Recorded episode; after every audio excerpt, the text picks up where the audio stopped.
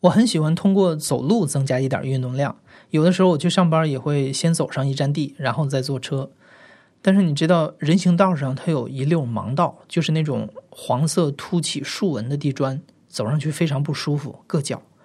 但是，一想这是给盲人用的嘛，为了让他们出行方便，这么点不舒服，我们还是能忍受。但唯一的问题是我从来没有见过盲道上有盲人在用，为什么？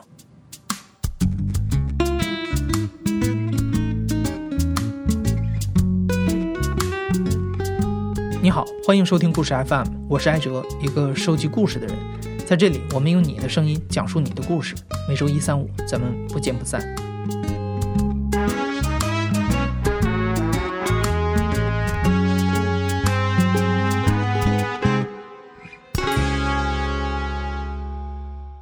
为了弄清楚为什么没有盲人在用盲道，我通过朋友介绍，在二零一六年的时候去拜访了一位盲人，他叫郑婷。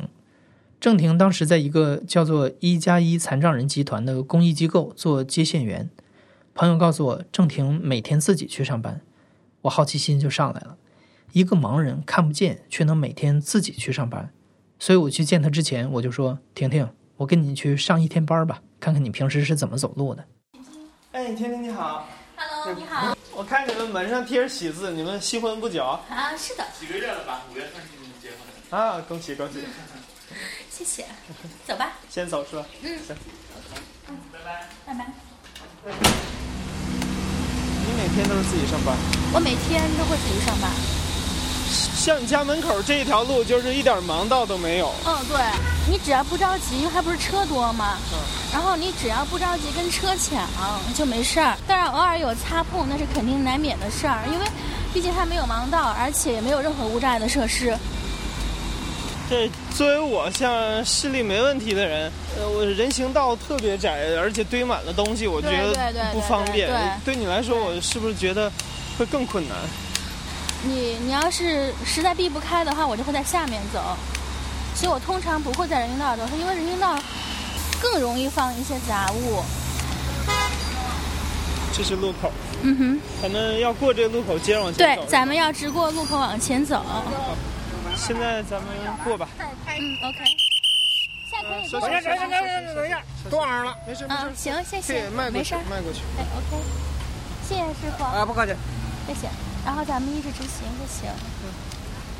这段路我可能会经常会被协管员扶一下，因为它这段路特别的窄，然后车特别多。嗯。因为是个路口，然后，对，咱们直行过去会看到一个人行道。行。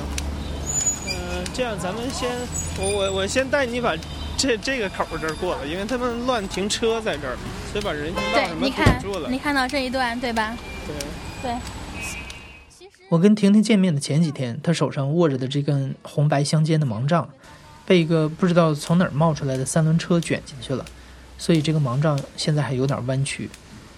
因为婷婷家门口的这条路没有盲道，如果有的话，会不会好一些？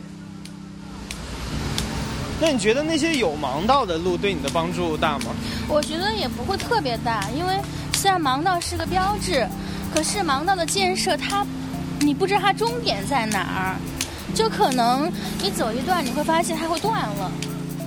你走着走着你会觉得。婷婷说的断了，并不是只把盲人引到沟里的那种盲道，即便是修得好的盲道，盲人其实也不怎么用。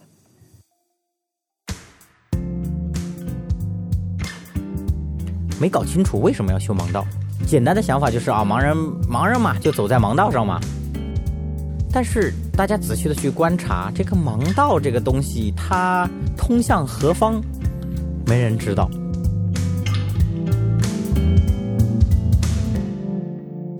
我叫蔡聪，是一九八六年生人，我是非常标准的视力一级残障，就是最重的那一级啊，一只眼睛看不见，然后一只眼睛的视力不到零点零一，就是能看到那种模糊的影子。我这次采访蔡聪是二零一七年，他现在是上海友人公益基金会残障项目的总监，因为他负责各种倡导工作，所以说话特别有感染力。那你去想象一下，我们大街上的马路啊。你想象马路上没有任何的路牌标识，这马路对我来说有什么用啊？地铁站里面也特别搞笑，地铁站里面盲道呢修的也挺好，然后你要顺着盲道走呢，你总归你肯定能走到一个地方，但是可能你永远不知道你会走到什么地方。我最重要的是获取信息，我要知道我现在我在哪里，这个信息我需要获取到。盲道是一九六五年在日本发明的，而中国的盲道修建热潮始于二零零五年，因为从这一年开始，全国文明城市这个称号开始评选。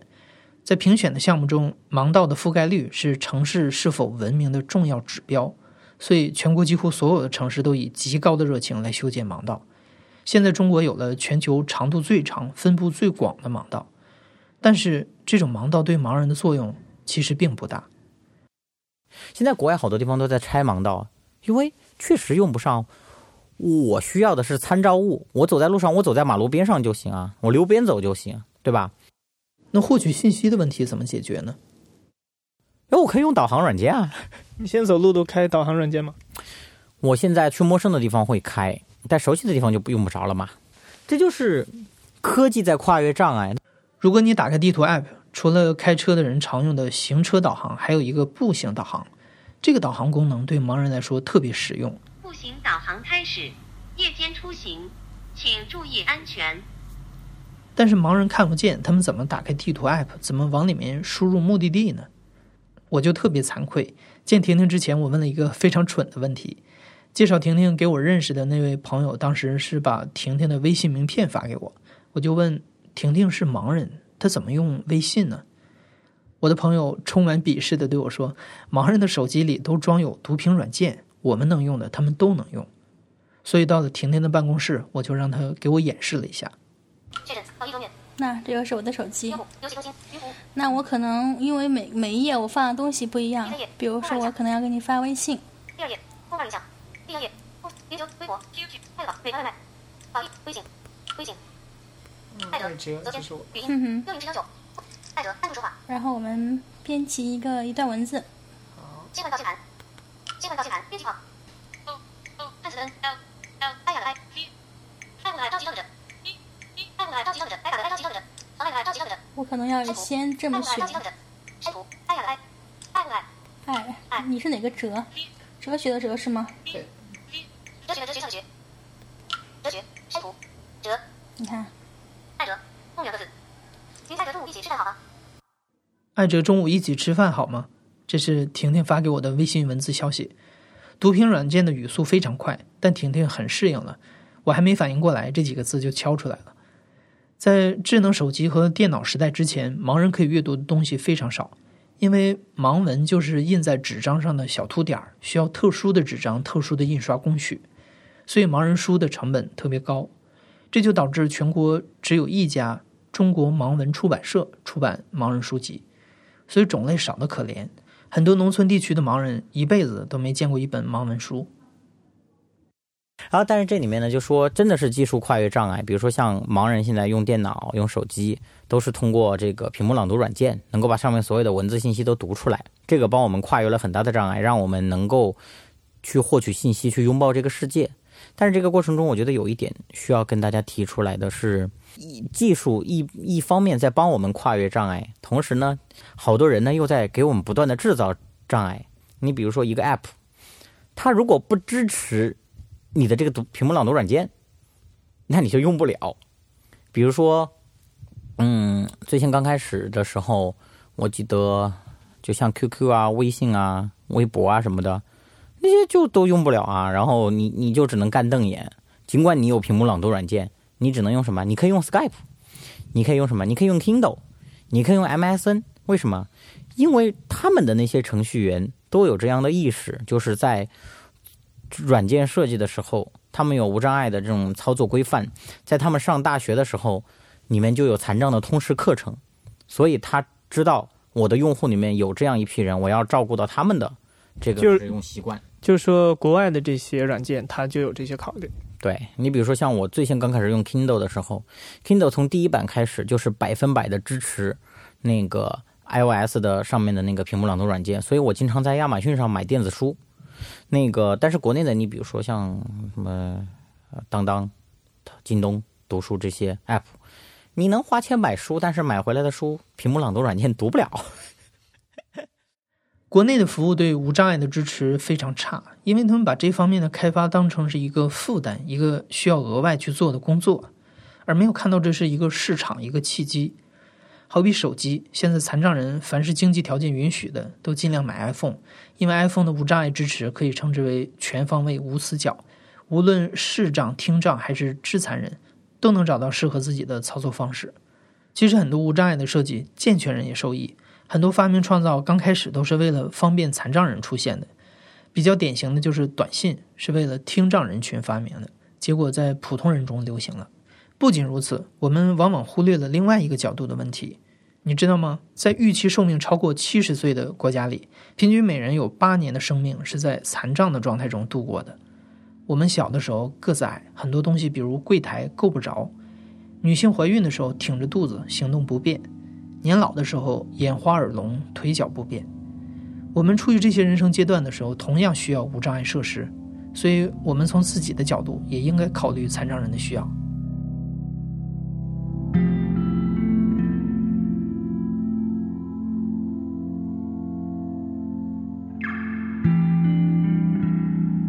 如果说有了导航软件，盲人连盲道都不太需要了，那我们怎么还是很少看到盲人？不光是盲人，任何形式的残障人，我们都很少看到。他们去哪儿了？其实你回想一下，你上学的时候班里有多少残障人？中国有八千五百万残障人，如果你们班里有五十人，那平均应该有三个残障的同学。为什么没有？很简单，因为他们被隔离起来了，要么家里人不让他们上学，要么被送去特殊学校。婷婷的父亲就没让他去上学。因为我父母都是农村的，我爸妈，然后呢，我怎么说呢？自小是没念过书，他是说答应让我去，嗯，去念书，然后让我去学艺术，但是呢，后来一直就没答应我，然后这件事就不了了之了。反而我弟弟的事情他们会答应特别快，因为我我是女孩子，然后看不见，家里可能会多少会有一些慢待吧，就觉得。哎呀，看不见，然后会觉得是一个很沉重的负担。像婷婷父母这样的想法非常普遍，觉得残障的孩子是负担，也没有必要去读书，所以残障人文盲率高达百分之四十三点二九。那些读过书的呢，一般都是被送到特殊学校。可能有人觉得去特殊学校不是挺好的吗？专门针对残疾人因材施教，这一点蔡聪可以说一说。不过需要先说一下。蔡聪是后天因为药物导致失明，在完全看不见之前，他还是在普通学校读到了高中，之后才去到特殊学校学习盲文。学盲文第一次去到我们那儿的那个特殊学校，印象特别深。那个它是一个盲人、聋人和心智障碍人混合的学校，然后当时呢，那个学校里面盲人特别少，就六个。其实那个盲文挺简单，就是盲文就是一套。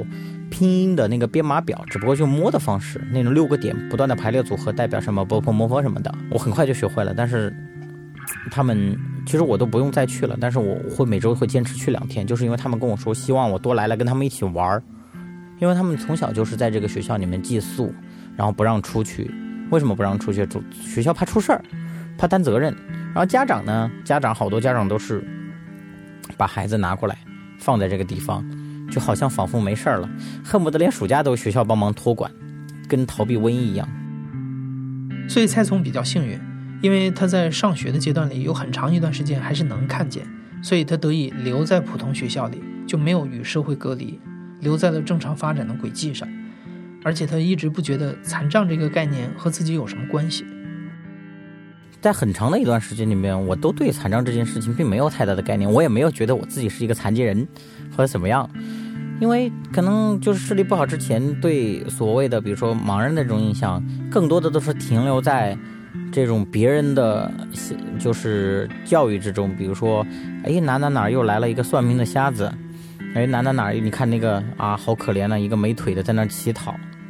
然后，当然我视力不好之后呢，我并没有把我自己跟他们就是联系起来，我一直就把我自己以为是一个叫。戴眼镜不好使的高度近视，无非就是大家都是近视眼嘛。我们那那个时候近视眼已经很普遍了，对吧？我好多同学眼镜脱下来跟我都差不多那种，动不动就一千多度近视的。我感觉跟我没有什么区别，只不过我这种戴眼镜好像不太好使。蔡聪非常适应普通的学校教育，他的学习成绩特别好，各种表彰奖状拿到手软。哎，突然学习成绩好，好像又又又又好像一下子让我觉得人生又又充满了辉煌。那你这种事情就会让我陷入一种这种自得的这种情绪之中。就像你们看，你们刚开始都说我不行了，对不对？啊，现在你看，你们瞧不起我，你看我学习成绩好，比你们都强，然后会特别得意。所以，如果有机会融合在普通学校里，残障人就可以建立起信心，健全人也会更了解残障人的需要。但现在的问题是，很多学校拒收残障学生，借口这方面的教学经验不够、硬件设施不足等等。其实恰恰相反，就是说，你会看到很多人会问我说：“哎，你看不见黑板，你怎么学习成绩这么好？”我跟大家说，其实看不见黑板并没有关系，因为看不见黑板恰恰让我就是会更加专注的去跟老师的这种语言互动。实际上，一个人的思维的传递还是靠他的语言的这种逻辑的组织和表述，对吧？然后在这个过程中，我会发现，像我的老师，他们这个讲课的时候会注意很多，比如说黑板上写的东西都要把它都要把它讲出来。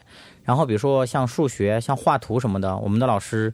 会根据我的反应，他会去描述这个图啊，比如说这是一个三角形 A B C，然后他会说，当我念 A B C 的时候，可能 A 是在最上面，我们是以一个这个逆时针的方式，那很快我的脑脑海里面就能建构起这样一个概念。那这个就说明一个什么问题呢？就是他需要就是专业的知识吗？需要需要专业硬件的支持吗？也需要。如果有这些。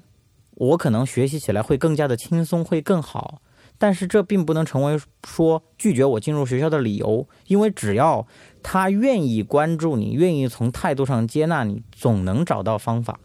所以就说，当时你的老师，你周围的环境还没有这个融合教育这种概念，但是他基本其实已经可以做。对啊，他可以做了。其实我要的东西就是很少，并不多。在蔡聪上学的时候，那个时候的硬件条件更跟今天没法比。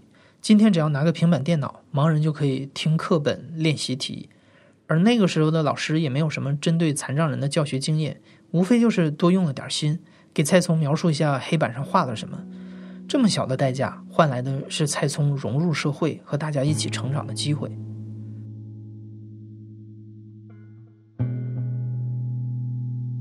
虽然蔡聪念的是普通小学、中学，但是到了考大学的时候。他还是没逃过被隔离的命运，因为中国的大部分大学都有体检要求，残障人属于体检不合格。他们要考大学的话，需要单考单招，只能去指定的几所特殊学校。蔡聪只好去了长春大学特殊教育学院，这个学院被称作是盲人的清华北大。但是蔡聪进去之后才发现，这座盲人的清华北大基本上就是个职业技术培训学校，他培养出来的学生只有两个选择。按摩和钢琴调音。一九八五年，为了解决盲人的就业问题，残联的前身盲人聋哑人协会召开了第一届全国盲人按摩工作会议。这次会议正是把盲人按摩当做一个事业来开展，而且这次会议得到了民政部的认可和支持。经过几十年的政府力推，现在超过九成的盲人从事按摩推拿的工作。婷婷就干了十二年的按摩。她说：“这份工作很不好干，工作时间不规律，手指扭曲变形，而且这些还不是最难接受的。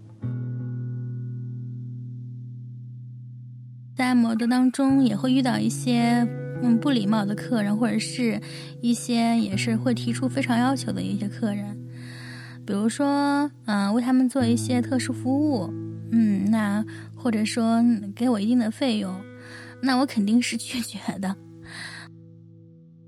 嗯，有一次就是刚好也是晚上在工作，结果因为我头疼，然后就是被被一个人差点给按住了。后来我正我正好在大喊，就把他给推开，然后那个人差点把我就是推倒在那个墙墙靠靠着墙壁了。后来他的朋友就劝了一下，然后我就从门里出来了。然后还有一次就是。我被一个人差不多骂了半个小时，然后一个劲儿的说说了一些特别难听的话。我当时我记得我出门之后哭的特别特别伤心。所以，有梦想的残障人都想找机会做点自己喜欢的工作，而且政府的确也有政策扶持。现在全世界范围内解决残障人就业就是两种渠道：反歧视就业制度和按比例就业制度。美国实施的是反歧视就业制度，它很简单，它没有给残障人提出任何照顾。但如果企业被发现区别对待残障者，相同工作能力的情况下只招健全人的话，那就法庭见。因为咱们国家的法治建设还有待提高，所以我们的政府很明智的采取了按比例就业制度。强制要求单位招聘要保证有一定比例的残障人就业，比例不太一样，有的省百分之一点五，有的百分之二，而且政府还配了一套叫残疾人就业保障金制度，就是说，如果你招不够这个比例的残障人就业，就要交这个保障金，类似于罚款。看起来非常好的制度设计吧？但是这个残疾人就业保障金是按照整个社会的年平均工资计算的。所以，对发达地区的企业来说，这点钱他们根本不在乎，他们宁愿交罚款，也不愿意雇残障人就业。幸好我们的政府也意识到了这个问题，所以从二零零六年开始，改成按照你企业的平均工资来计算了。这个把谁给触动了呢？一帮高薪产业，比如说搞金融行业的、银行业的、IT 业的，因为他们工资都高，一年残保金要交好几千万。以前不就是一点钱嘛，交了。现在一看，我去，好几千万，开始着慌了，满世界找残疾人，满世界要雇残疾人，可是他又不知道怎么雇。这也不是人家企业的问题，对吧？你说人家是想招，你说对普华永道这样的高端企业来说，他上哪去招能符合他要求的残疾人？连学都现在都不让人残疾人上呢，大学都上不了，高考都不让参加。你说他招个，他上哪招？他招不到，他只好怎么办？招点盲人过来做按摩呗。啊 那他怎么办？在一个金融企业里面设置一个按摩的岗位？嗯，对啊。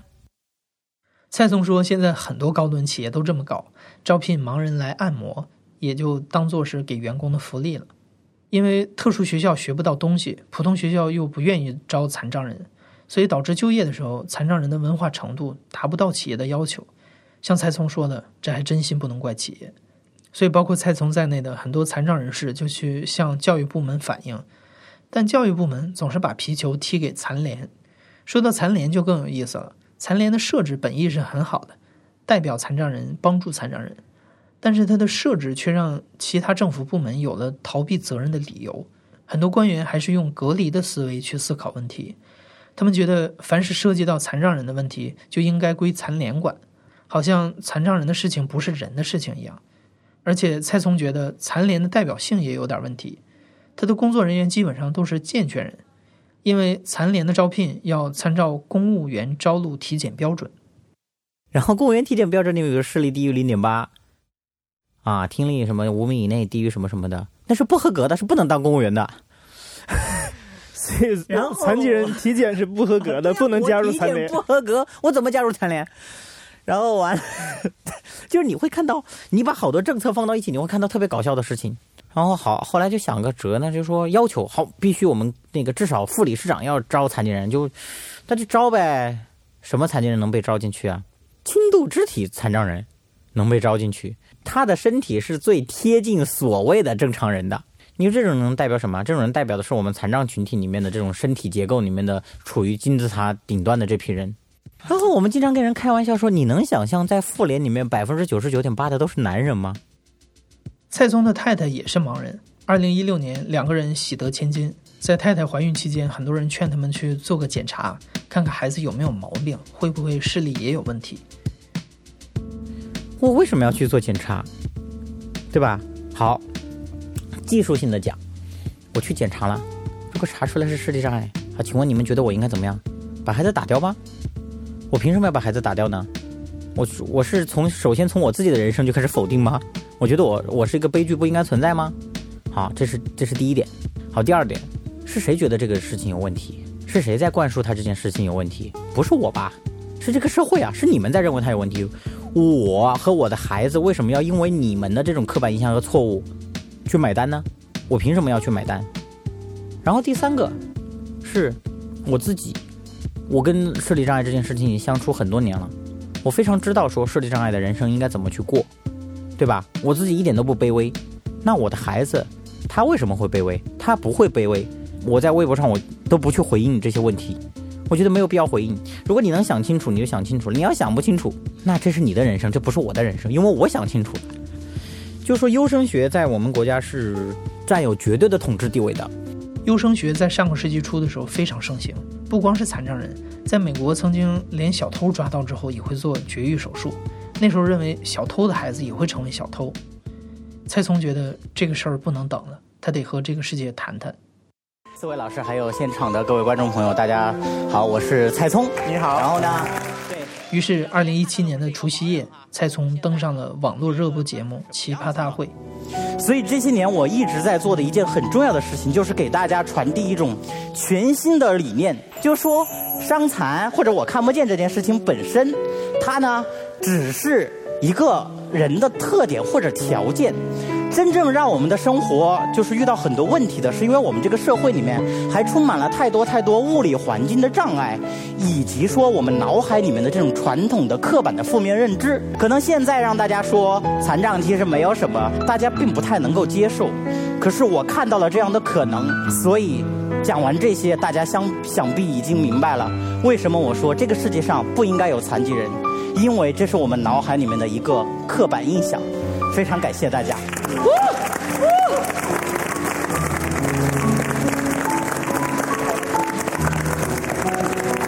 蔡聪，现在我们所有人都起立为你鼓掌。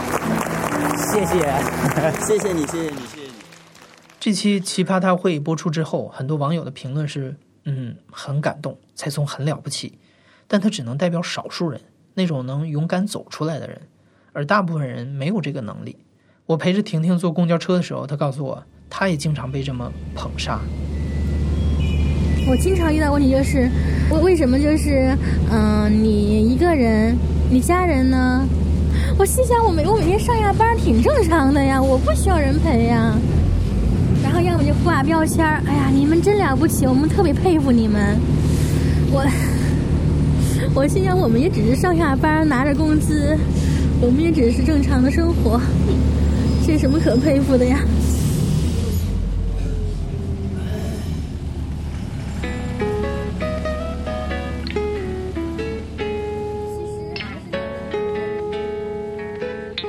残障人既不想要人们同情，也不想要被捧杀，他们只希望被当做一个人，让他们和我们一样，和婷婷一样，可以有机会上下班，拿着工资，正常的生活。你现在正在收听的是亲历者自述的声音节目《故事 FM》，我是主播艾哲。本期节目由我制作，声音设计彭涵。感谢你的收听，咱们下期再见。